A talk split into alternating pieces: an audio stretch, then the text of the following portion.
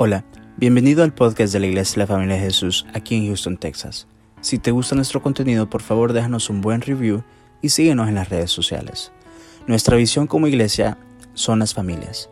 Esperamos que este episodio sea de mucha bendición para tu vida. Somos tu familia. Usted va a poder entender qué necesitamos hacer para ir por más y no quedarnos allí. Hay veces nosotros nos, queremos acomodar, nos queremos acostumbrar a quedarnos en un solo lugar. Amén. Allá estuvo suficiente, pero Dios nos pide que sigamos avanzando. Dios siempre pone algo dentro de nosotros y no, y no eso se llama, no es una ambición, porque la ambición es pecado. Sino cuando ambición es cuando quieres para ti, para ti más y más y más. Cuando estoy hablando de avanzar, no significa que eres para ti más, sino que tú vas a ser un río donde las cosas no van a parar ahí, sino que tú vas, van a llegar a ti, pero tú vas a bendecir a otro. Todo lo que llegues para bendecir a otras personas. Amén. Dile el que está a la par, ve por más. Vamos al libro de Hechos, capítulo 10. Mire cómo podemos hacer para ir por más. Para ir por más tenemos que ver más, tenemos que aprender a oír más tenemos que ver, aprender a percibir más. O sea, siempre es más. ¿Cómo podemos percibir? ¿Cómo podemos oír? ¿Cómo podemos sentir? ¿Cómo podemos ver más? Esa es la clave. Amén. Cuando digo ver más, oír más, no estoy, significa, no estoy diciendo que usted ande de, de, chambroso, ni, no, no estoy hablando de ver más espiritualmente. Estoy hablando de oír más espiritualmente, de tener una visión más amplia en su vida. Miren lo que dice Hechos capítulo 10. Este es un hombre centurión llamado Cornelio, romano. Él no era judío, pero miren lo que dice de él. Había en Cesarea un hombre llamado Cornelio, centurión de la compañía llamada la italiana, o sea, italiana, o sea que él mandaba a 100 hombres, por eso era un centurión, piadoso, temeroso de Dios con toda su casa, que hacía muchas limosnas al pueblo y oraba a Dios siempre. Este vio claramente en una visión como a la hora novena del día que un ángel de Dios entraba donde él estaba y le decía, Cornelio, él mirándolo fijamente y atemorizado dijo, ¿qué Señor? Y le dijo, tus oraciones y tus limosnas han subido para memoria delante de Dios. Dice, Cornelio no era judío, no era del pueblo de Dios. Podríamos decir en los términos de ahora, Cornelio no era evangélico, no era cristiano en ese momento, pero Tenía cuatro cualidades importantes Cornelio. Cuatro cualidades que tenemos que ponerle mucha atención. Cuatro características que cuando yo digo que le pongamos atención, significa que si nosotros las estamos viendo, es para que nosotros también las podamos atesorar en nuestras vidas. La primera era devoto o piadoso, que es lo mismo. Ser devoto o piadoso es, es lo mismo.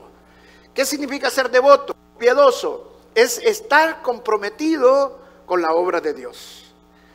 Cuando somos devotos somos aquellas personas que cuando hay servicio ahí estamos nosotros. Siempre que la iglesia nos, llama a servir, a, ir a evangelizar, a ir a, a llevar cosas, a ayudar a la gente, ahí estamos nosotros. Ser devoto es servir al Señor.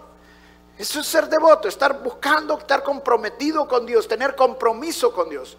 Yo te voy a preguntar esta mañana, ¿tienes compromiso con Dios? ¿Tienes compromiso con Dios o tu devoción se está bajando? ¿Ah? Pregúntate esta mañana, ¿tienes compromiso con el Señor? La segunda, era temeroso de Dios. Y dice temeroso de Dios, él y toda su casa.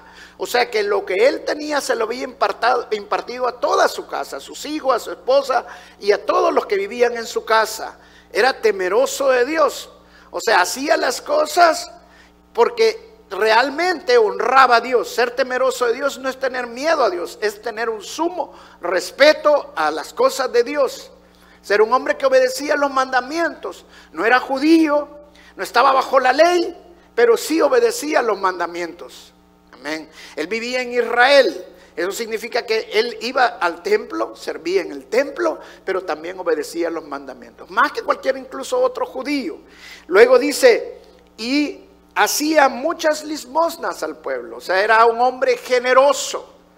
Es otra cualidad importante, era generoso y oraba a Dios. Cuatro cualidades, era devoto, era temeroso de Dios, era generoso y era un hombre de oración. Si queremos ver más, son cuatro cualidades que necesitamos en nuestras vidas. Ser devoto, o sea, comprometido con la obra de Dios, comprometido con la iglesia, comprometido con el ministerio. Ser temeroso de Dios, ser obediente a los mandamientos de Dios. No es que por los mandamientos vamos a ser salvos, pero si realmente tenemos la fe del Señor, tenemos que ser obedientes a sus mandamientos. Amén. Porque somos temerosos de Dios, somos respetuosos de la palabra de Dios. Era un hombre de oración. Tenemos que orar mucho. No tenemos que ver la oración como algo más, como un plus. No. Nosotros tenemos que estar orando todos los días. Los judíos oraban tres veces al día. Nosotros tenemos que orar también por lo menos tres veces al día. Amén. Orar siempre al Señor, levantarnos en la mañana, hacer nuestro devocional y orar al Señor. Incluso antes de acostarnos también orar en el transcurso del día, estar orando, estar clamando al Señor. ¿Por qué? Porque dependemos de Él. La oración nos lleva a una intimidad con Dios. Amén. Y ser generoso. Ser generoso, o sea, así como recibimos, así también damos, pero la palabra dice también que es mejor dar que recibir. Si vemos una necesidad, tenemos que ayudar, ser generoso con lo que Dios nos da no retener. Son cuatro cualidades. Muchas veces nosotros nos enfocamos solamente en la oración. La oración es sumamente importante. O muchas veces solo nos enfocamos en el dar. También es importante, pero también necesitamos ser temerosos de Dios y ser piadosos. Amén. Y ser, porque muchas veces creemos que, bueno, yo ya soy salvo y gracia sobre gracia y bueno, y no me importa darme una escapadita. No, no, no, no se puede, no se vale. O estás adentro o estás afuera, no un pie adentro o un pie afuera. Sino que ser temerosos de Dios, ser obedientes a la palabra y al mandato del Señor. No legalistas, no legalistas, porque el legalismo es un espíritu demoníaco. No, ser temeroso de Dios significa ser obediente a la palabra. No para que me den la gloria a mí, sino que para que toda la gloria la reciba el Señor. Amén. No para que todos me vean a mí como lo que yo soy obediente a la palabra, no, sino para que el Señor me vea a mí. Esto es personalmente con el Señor, es con Él únicamente. Amén. Y ser comprometido con la obra, con el ministerio del Señor. Amén. Porque, porque muchas veces nosotros nos metemos a las cosas de Dios, pero de repente el enemigo, la gente siempre nos va a traicionar, la gente siempre va a hacer algo contra nosotros, de repente nosotros acostumbramos a ver con nuestros ojos físicos y no con nuestros ojos espirituales. Y siempre estamos viendo lo que las personas nos hacen, nos dicen y todo eso. Entonces eso baja nuestra devoción. Pero cuando nosotros nos comprometemos con el Señor, sabemos que no estamos comprometidos con la gente, sino con el Señor. Amén. Con Él nuestro compromiso. Ser devoto es estar siempre comprometido con la obra del Señor. ¿Y qué pasó con Cornelio? Era devoto, era temeroso de Dios, era un hombre que, que, que era generoso y era un hombre de oración. ¿Qué pasó con él? Sin ser cristiano, sin ser judío, no era del pueblo de Dios. Dios le habló. Dios le habló. Mire lo que le vino y le dijo el ángel. ¿Qué fue lo que le dijo el ángel? Todas tus oraciones y tus limosnas han sido oídos. ¿Cuántos quisieran tener ese, e, eso de Dios?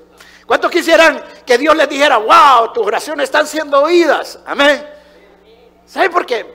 Yo no sé, pero a algunos quizás se les queda por ahí la oración en medio camino. No tiene suficiente combustible para llegar hasta allá, hasta el cielo. ¿Ah? ¿Cómo podemos nosotros estar seguros que nuestras oraciones están llegando? ¿Cómo sabemos estar seguros que, que Dios está recibiendo lo que estamos clamando? Por fe. La palabra de Dios claramente lo dice. Hasta ahorita nada han recibido.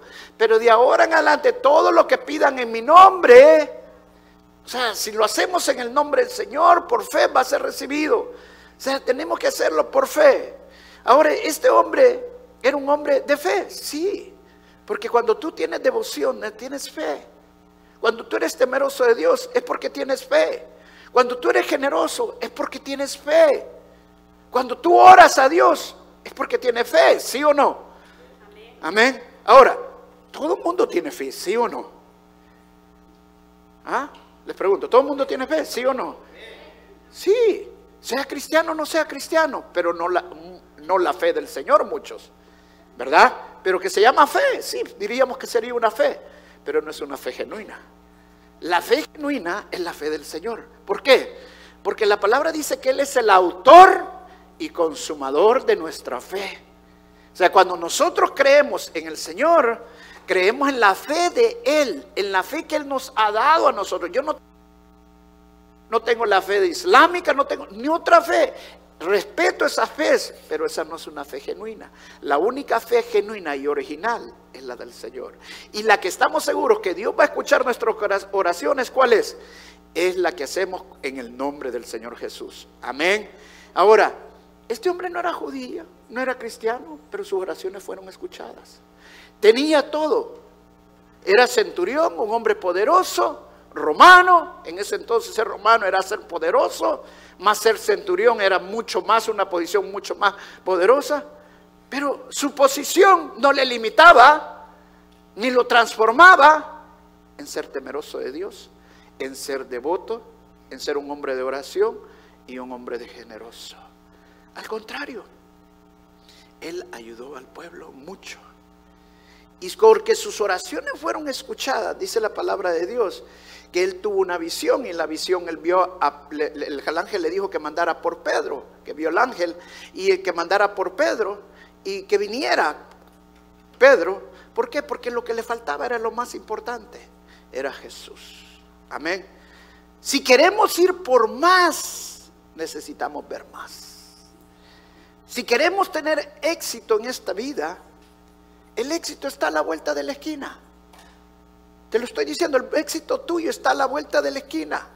¿Sabes por qué? Porque eres un hijo de Dios. Pero el éxito de Dios sin Dios no sirve.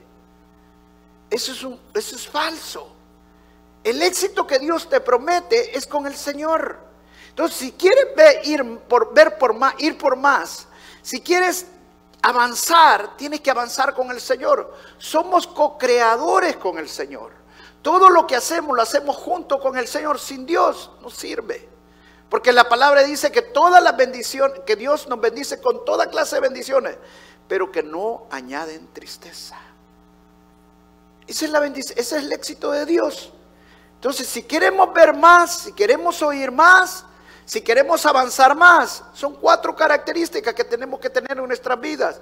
Ser devotos, comprometidos con el ministerio, comprometidos con la iglesia.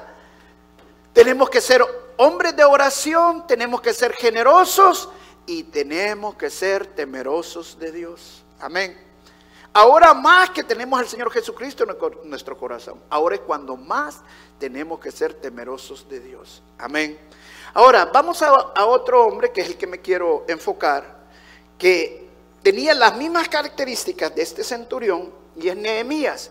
Vamos a Nehemías capítulo 1, vamos a leer todo el capítulo 1. Mire cómo Nehemías no se conformó con lo que él tenía. No se conformó y no se quedó en el estado tranquilo con lo que ya tenía. No fue por más. Vio más, percibió más, oyó más fue por más. Miren lo que pasó con Nehemías, palabra capítulo 1, verso 1. Dice, palabra de Nehemías, hijo de Acalías. Aconteció en el mes de Kislew, en el año 20, estando yo en Susa, capital del reino, que vino Ananí, uno de mis hermanos, con algunos varones de Judea, y le pregunté por los judíos que habían escapado, que habían quedado en la cautividad, y por Jerusalén. O sea, no se sabe mucho de Nehemías, lo que sí se sabe claramente que él era hijo de Acalías y que estaba en Susa. Susa era la, como decir, Washington ahora, en estos tiempos modernos. Era la, capital prácticamente del mundo donde estaba centrado el poder más grande en ese entonces. Y Ananí era su hermano que había venido junto con otros judíos. Y lo más importante que nosotros vemos en este pedazo es que Ananí, quiero decir, que Nehemías entendió que había una necesidad. Entendió que había una necesidad. Nosotros muchas veces no percibimos porque no entendemos que hay una necesidad. Nosotros muchas veces no vamos por más porque somos indiferentes a las necesidades de otros. Y Nehemías entendió que había más, que él podía ir por más, pero lo entendió a través de la necesidad que había en otros. Y mire lo que Nehemías le preguntó. Le dice, y me dijeron, bueno, después que les preguntó qué, qué, pasaba con su pueblo, con Jerusalén, y dice que le dijeron, el remanente, los que quedaron de la cautividad, allí en la provincia, están en gran mal y afrenta. Y el muro de Jerusalén derribado y sus puertas quemadas a fuego. Cuando oí estas palabras me senté y lloré e hice duelo por algunos días y ayuné y oré delante de Dios de los cielos. Mire, qué tremendo. Cuando hay una necesidad y nosotros somos devotos, nosotros somos temerosos de Dios, nosotros somos generosos, nosotros somos eh, oramos mucho al Señor, aprendemos a percibir las necesidades de otro. Y fue lo que Nehemías sintió. O sea, aquí podemos ver que Nehemías tenía las mismas cualidades que el centurión. Nehemías vio que había necesidad, que Jerusalén estaba en desastre, sus muros estaban caídos. En este entonces los muros representaban la protección del pueblo, se protegían del enemigo y no era una obra realmente grande la que Nehemías iba a ponerse encima, era una gran carga que él iba a ponerse encima. Pero dice que él lo primero al oír esto, dice que se lamentó, empezó a llorar por lo que su pueblo estaba pasando. Eso es, eso es tener, percibir que hay que ir por más. No te des indiferente a las necesidades de otro. Si alguien viene contándote una necesidad que tiene en su vida, sea sentimental, sea económica, sea salud, no seas indiferente, porque es tu hermano. Y tenemos que aprender a percibir esas necesidades. Y dice que Nehemías no solamente lloró, sino que también ayunó y oró a Dios, al Dios de los cielos. ¿Cuántas veces nosotros ayunamos? Sabemos que hay necesidad y no ayunamos. Si alguien te viene a contar su necesidad y su preocupación, hermano, es porque Dios quiere que ayunes y ores por esa persona. Dios quiere que le ayudes espiritualmente. Ayudando a otras personas espiritualmente, tu éxito está a la vuelta de la esquina. Porque Dios va a ver tu corazón. Amén. Dios va a ver que estás intercediendo por otras personas. Dios está viendo que estás clamando por otras personas. Entonces Dios dice, yo también voy a promover a esta persona. Amén. ¿Qué es lo que nos cuesta muchas veces? Clamemos por la necesidad del otro. Vamos y escuchemos también las necesidades de otra persona. ¿Sabes? Una de las cosas que ahorita se da mucho en el mundo, la ONU está queriéndonos ver a nosotros como que cada uno de nosotros somos diferentes. Los hispanos somos diferentes a los blancos, los blancos son diferentes a los morenos, los morenos son diferentes a los asiáticos. Todo mundo somos diferentes. ¿Y sabe para qué, para qué la ONU quiere que seamos nosotros diferentes unos a otros? Para que seamos indiferentes.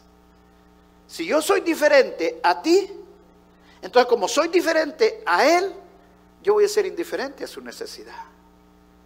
Pero los hijos de Dios no somos diferentes. Los hijos de Dios somos únicos.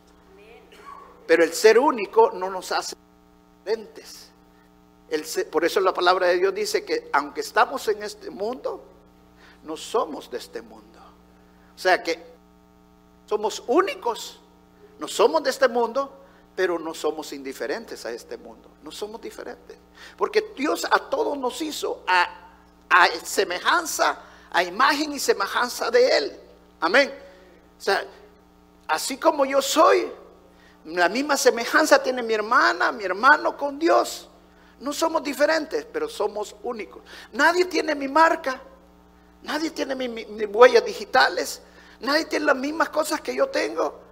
¿Por qué? Porque soy único, pero no me hace diferente, porque somos todos hechura a imagen y semejanza. Amén. Eso significa que nosotros no tenemos que, también tenemos que ver por las necesidades de los otros. Amén. Tenemos que aprender a percibir las necesidades de los otros. ¿Cuántos de ustedes saben de que hay una gran persecución ahorita en los países árabes y algunos países africanos contra los cristianos? Y sabe que me duele en el corazón ver tanta indiferencia de los cristianos. Es que no puedo hacer nada, es que es como que hubiera sido cuando vinieron el hermano de Nehemías a él, y él les preguntó al hermano y a la gente, ¿qué pasa con Jerusalén? ¿Sabe a qué distancia estaba Nehemías de Jerusalén en ese momento? Estaba a 800 millas de distancia. O sea, un viaje de 1600 y de regreso. Y en ese entonces, 800 millas no es como ahora, que usted va a agarrar un avión y se va a ir para allá en un par de horas. No, era un viaje de meses. Era un gran una gran campaña para hacer ese viaje. Pero Nehemías no fue indiferente. Ah, no, bueno, yo no puedo hacer nada, yo estoy desde aquí. Si Dios te ha traído a este lugar, si Dios te ha traído a este país, es porque aquí hay necesidad y Dios te va a usar para esa necesidad. Amén. No seas indiferente. Tu éxito está a la vuelta de la esquina. Dios te trajo con un propósito. Amén. Y vas a entender lo que te estoy diciendo cuando yo cuando te estoy diciendo tu éxito está a la vuelta de la esquina, porque tú estás pensando en dinero, pero yo estoy pensando en otra cosa y estoy pensando en las cosas de Dios espiritualmente. Amén. Ya lo vas a entender. Mira lo que dice el siguiente verso. Y dice el verso 5. Y dijo, "Y te ruego, oh Jehová Dios de los fuerte, grande y temible, que guarde, el pacto y la misericordia a los que le aman y guardan sus mandamientos. Dice, Nehemías no salió corriendo inmediatamente y voy a hacer esto. No, Nehemías empezó a clamarle a Dios. Lo primero que hizo fue alabar a Dios. Es lo primero que hizo. ¿Qué significa alabar a Dios? Significa que tú conoces quién es Dios.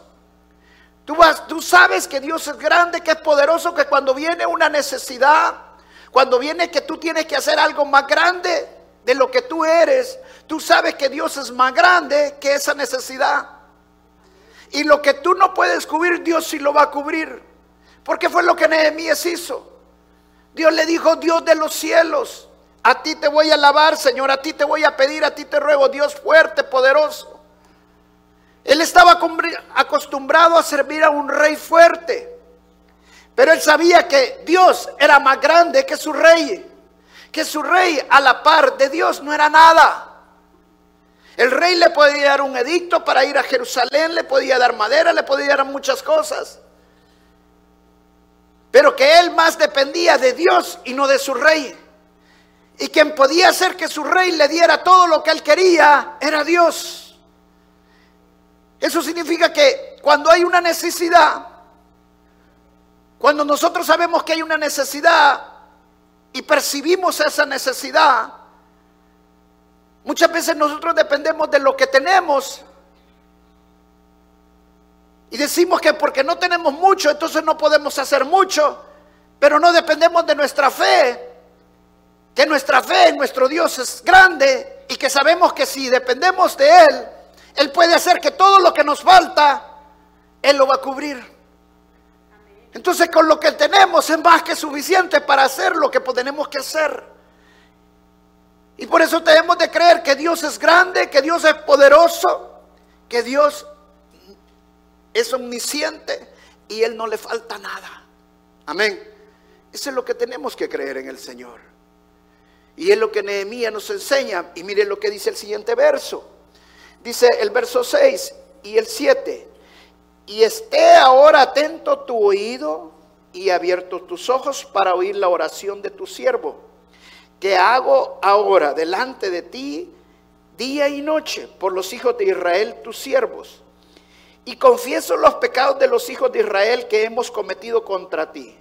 Si yo y la casa de mi padre hemos pecado, en extremo nos hemos corrompido contra ti y no hemos guardado los mandamientos, estatutos y preceptos que diste a Moisés, tu siervo. Wow. ¿Qué te dije? ¿Qué tenía, ¿A quién se parecía Nehemías? ¿Al centurión, sí o no? ¿Se parece al centurión? Sí, centurión, el centurión hombre de oración. Sí, era temeroso de Dios. Sí. Dice que Nehemías oraba día y noche por su pueblo. O sea, Nehemías no vino a orar por su pueblo cuando se dio cuenta de lo que estaba pasando su pueblo. No, él había pasado orando por su pueblo todo el tiempo. Había pasado clamando por su pueblo todo el tiempo. Ahora te voy a hacer una pregunta. Si Nehemías había estado orando por su pueblo todo el tiempo, porque nunca había hecho antes nada? Porque no era el tiempo. Tú vas a ir por más cuando sea tu tiempo. Hay un tiempo para ir por más. Y si no somos sensibles, si no aprendemos a percibir cuánto es el tiempo, nos vamos a perder el tiempo de cuánto ir por más. Cuando Nehemías supo que era el tiempo, cuando descubrió que había una necesidad. Tu éxito está a vuelta de la esquina. Si tú aprendes a percibir las cosas de Dios y sabes que hay una necesidad, tú sabes que es el tiempo. Pero no vas a esperar el tiempo para empezar a orar. Tú tienes que empezar a orar y clamar y clamar. Amén. Te lo voy a poner de esta manera. Tú quieres un cambio de trabajo, por ejemplo. Quieres otro trabajo. Y empiezas a orar por ese trabajo. Y el trabajo pasan meses, pasan años, incluso no sale otro trabajo, no sale realmente lo que tú querías. Pero tú empiezas a percibir a ver que hay una necesidad. Y Dios te va a mostrar cuándo es el tiempo. Dios te va a mostrar cuándo es el momento. Amén. Porque tú estás clamando al Señor. Porque no has dejado de orar. Cuando tú más ores, más vas a aprender a percibir y a ser sensible. Ahora, Nehemías no solamente dijo, es que mi pueblo ha pecado contra ti, Señor. No, él dijo, yo también he pecado, Señor. Sea, se hizo parte del problema. ¿Sabe que nosotros muchas veces cuando vemos que algo anda mal, lo primero que buscamos quién es el culpable de lo que mal está? Es lo primero que hacemos. Ay, que a mí me fue mal porque y le echamos la culpa a Raimundo y a todo el mundo, pero el que menos tiene la culpa somos nosotros. No, Nehemías dijo, yo también he pecado, Señor. Yo y mi pueblo hemos pecado contra ti, hemos faltado tus mandamientos. Y le pidió perdón al Señor por eso. Qué importante es esto, ser temeroso de Dios. Pero muchas veces nosotros nos queremos apartar de eso y no entender que nosotros somos responsables. ¿Sabe qué significa la palabra responsabilidad? Responsabilidad es la respuesta,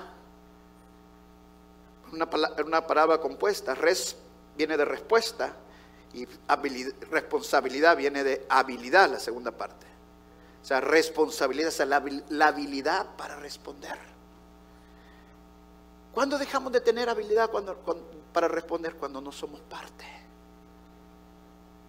Cuando no somos parte de eso. Si nosotros estamos, por ejemplo, en esta iglesia, todo lo que pasa en esta iglesia es tu responsabilidad y es mi responsabilidad, porque somos parte de esta iglesia. Amén. Todo lo que pasa en Houston es tu responsabilidad y es mi responsabilidad. ¿Por qué? Porque somos parte de Houston. Amén. Entonces somos responsables. Y eso es lo que Nehemías nos enseña. Somos responsables cada uno nuestro éxito está a la vuelta.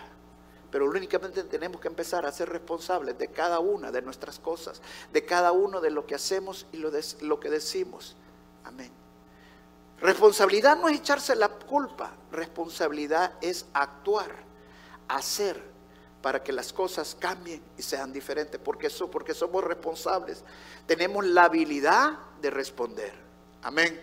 Sigamos viendo el siguiente verso. Dice el verso 8. Dice, acuérdate ahora de la palabra que dices a Moisés tu siervo, diciendo, si vosotros pecáis, yo os dispersaré por los pueblos, Pero si volviereis a mí y guardareis mis mandamientos y los pusieres por obra, aunque vuestra dispersión fuere hasta el extremo de los cielos, de ahí os recogeré y os traeré al lugar que os escogí para hacer habitar allí mi nombre. Wow. Qué tremenda esta oración. ¿Sabe que hay veces la oración, la mejor manera de aprender a orar es orando? Porque cuando una persona te dice no sé cómo orar, en otras palabras es que no ora. Cuando yo una persona ya no te dice no sé cómo orar, es porque una persona ora. Porque cuando tú oras, tú te acostumbras a hablar con Dios. Tú empiezas a platicar con el Señor. Al principio te cuesta, al principio no sabes ni qué decirle al Señor. Llega un momento que, te quedas mudo, pero a medida que vas hablando y hablando y hablando con el Señor, vas teniendo más fluidez con Dios. Ahora, mira qué tremenda esta oración de Nehemías. Primero empezó alabando al Señor, después pidió, pasó pidiéndole perdón al Señor por los pecados que él y su pueblo habían cometido. Pero la parte que me encanta es esta parte cuando él le dice al Señor, que no se olvide de su promesa. ¿Sabe por qué? Porque las promesas de Dios son un sí y un amén. Dios le había dicho a, Moisés, porque él le trae justamente en la parte de Levítico, donde Dios le había dicho a Moisés que si su pueblo se apartara de él, de sus mandamientos, los iba a esparcir. Pero que si se arrepintieran, los iba a volver a traer, los iba a volver a juntar. Y justamente lo que Nehemías le está demandando a Dios. Le está diciendo que la promesa de Moisés sea la verdad en su pueblo, porque su pueblo se había apartado de ser obediente a sus mandamientos. Pero que la otra parte ahora no se estaba cumpliendo, ahora que el pueblo de Dios estaba arrepintiendo, que él estaba pidiendo perdón por su pueblo y por él mismo, que lo volviera a traer, o sea, faltaba la segunda parte de la promesa si tú estás a la vuelta de la esquina, ve por más, no te detengas, empieza a clamar a Dios, porque las promesas de Dios son un sí y un amén. Si estás en una crisis económica, acuérdate que Dios es tu proveedor, ahí a ti no te va a hacer falta nada. Muchas veces falta la segunda parte de la promesa, pero las promesas de Dios son verdaderas. Entonces clama al Señor. Y dile, Señor, acuérdate de mí. Acuérdate de mis circunstancias. Somos co-creadores con Dios. No vamos a hacer las cosas sin Dios. Todas las cosas que hacemos las hacemos yendo a la par del Señor. Confiando en Él, confiando en su promesa, confiando en su palabra. Que todo depende de Él. El proyecto o la visión que nosotros tengamos en nuestras vidas más depender de Dios. Vamos a aprender a ver más cuando ponemos a Dios a la par de nosotros. Y esa visión que nosotros tenemos es nuestra, no es nuestra llegada, no que nuestro punto de partida. ¿Por qué? Porque vamos a ir a esa visión con Dios y sin Dios no vamos a ir. ¿Y cómo voy a ir con Dios? Orando todo el tiempo, clamándole al Señor, alabándolo, pidiéndole perdón, pero también clamando por la promesa del Señor. Señor, tú me prometiste que no me ibas a dejar solo. Que fuera donde yo estuviera, tú ibas a estar conmigo, Señor. Si tú eres conmigo, ¿quién contra mí, Señor? Todo lo que pide en tu nombre va a ser amén. Esas son las promesas del Señor y es donde debemos de creer al Señor. Los hijos de Dios dependemos de sus promesas. El mundo no tiene más de donde depender. Nosotros dependemos de las promesas de Dios y nuestro Dios es un Dios fiel y un Dios verdadero. Amén. Sigamos la siguiente parte. Y dice el verso 11, te ruego, oh Jehová, nos saltamos el 10 y vamos al 11, te ruego, Jehová, esté ahora atento tu oído a la oración de tu siervo y a la oración de tus siervos quienes desean reverenciar tu nombre. Concede ahora buen éxito a tu siervo y dale gracia delante de aquel varón, porque yo servía de copero del rey. Wow. ¿Sabe? Yo cuando leía esta parte de, de Nehemías me quedaba, wow, Nehemías le pidió a Dios por su éxito. ¿Sabes qué? Estamos en un mundo tan legalista que cuando tú le dices a un cristiano, ve por más, tu éxito está vuelto en la esquina. Ay, no, este pastor ya con lo que va. Y está en la palabra de Dios.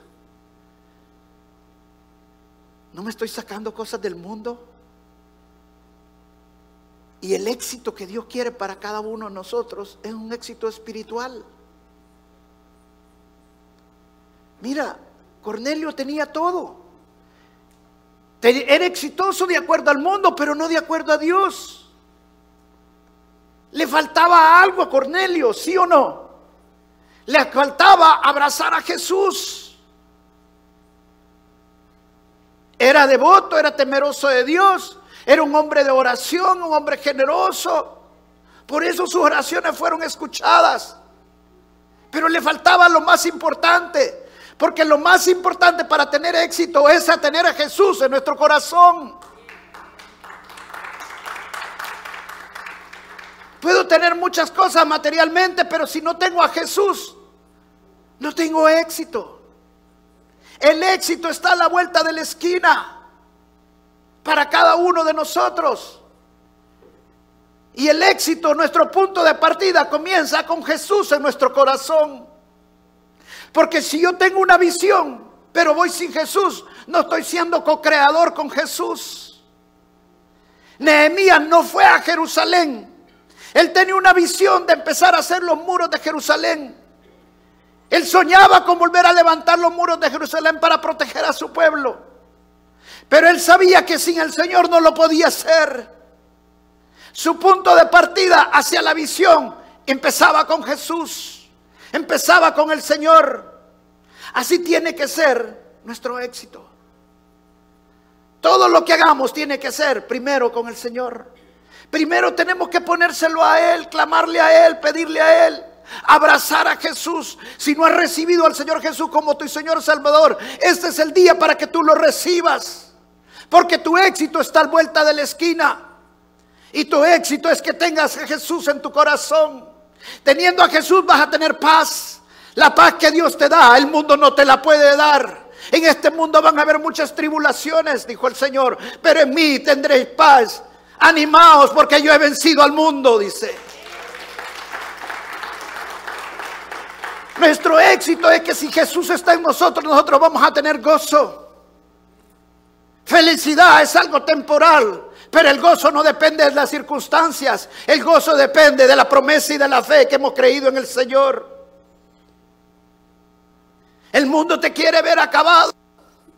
Pero Nehemías sabía que no podía ir a hacer lo que tenía que hacer porque iba a tener gran oposición sin tener gozo en su corazón. ¿Sabe qué significa eso? Disfruta el proceso. Disfruta lo que estás haciendo. Si yo no disfrutara el ser pastor de esta iglesia, ya no lo tendría que estar haciendo. Si para mí fuera gravoso, cargoso, ya no tendría motivo de seguir haciendo. Pero como tengo a Jesús en mi corazón y Jesús es el punto de partida hacia mi visión, hay gozo en mi vida con lo que hago. Todo lo que hagas tienes que disfrutarlo. Porque el éxito está a la vuelta de la esquina. Y empieza con Jesús. Sin Él no puedo hacer nada. Mira qué importante que Nehemías necesitaba el favor del rey. Hello. ¿Por qué necesitaba el favor del rey si tu pastor nos está diciendo que todo lo que necesitamos a Jesús? ¿Sabe por qué? Porque Dios va a usar a otras personas para manifestar su poder en tu vida. Amén. Pero tienes que orarle al Señor para que Dios ablande el corazón de estas personas. Si tú no le clamas al Señor, el favor de Dios no va a ser en ti. Y tú tienes el favor del Señor. ¿Cómo sé que tengo el favor de Dios? Porque Jesús está en mí. Pero también tengo que clamar por su favor. Amén. Mira lo que pasó con Absalón. Dice, Absalón se rebeló contra su padre, el rey David. ¿Se acuerdan de esa historia? cuando Absalón se rebeló contra su padre. Cuando vino el momento que iban a atacar al rey David, vino uno de los que lo aconsejaban a Absalón y le dijo que lo atacaran, que era el momento de atacar y la forma le dio la forma como atacar. Pero él dijo, no, me parece tu plan, pero hay que consultar uno más. Y consultó a uno que era enviado por David, que estaba de secreto en el palacio. O sea, era un espía prácticamente. Y se había infiltrado como consejero del rey. Y le aconseja y le dice todo lo que va a hacer. Y a Absalón le pareció mejor el plan de este que del otro. ¿Por qué? Porque Dios, el favor de Dios, no estaba ya con Absalón. ¿Te das cuenta que es importante el favor de Dios para tener éxito en nuestras vidas? Amén. ¿Y cómo tenemos el favor de Dios? Teniendo a Jesús en nuestro corazón. Ahora, ¿cómo sé que tengo a Jesús? Porque soy devoto, porque soy temeroso de Dios, porque soy generoso y porque soy un hombre de oración. Amén. Usted me está diciendo, pastor, pero es que entonces las obras sirven, sí, las obras sirven. El que te he dicho que las obras no sirven es un mentiroso, un engañador. No te sirven para salvación, porque la salvación solo es a través del Señor Jesucristo. Yo soy el camino, la verdad y la vida. Nadie viene al Padre sino a través de mí. Lo único que nos salva es Jesús, pero las obras sí funcionan. Es más, te voy a decir, yo he encontrado muchas veces que el Señor demanda las obras de nosotros. Me encanta el libro de Santiago cuando dice, te voy a enseñar, demuéstrame tu fe sin tus obras y yo te voy a demostrar mi fe a través de mis obras. No sé te has fijado la diferencia entre un cristiano evangélico y un católico.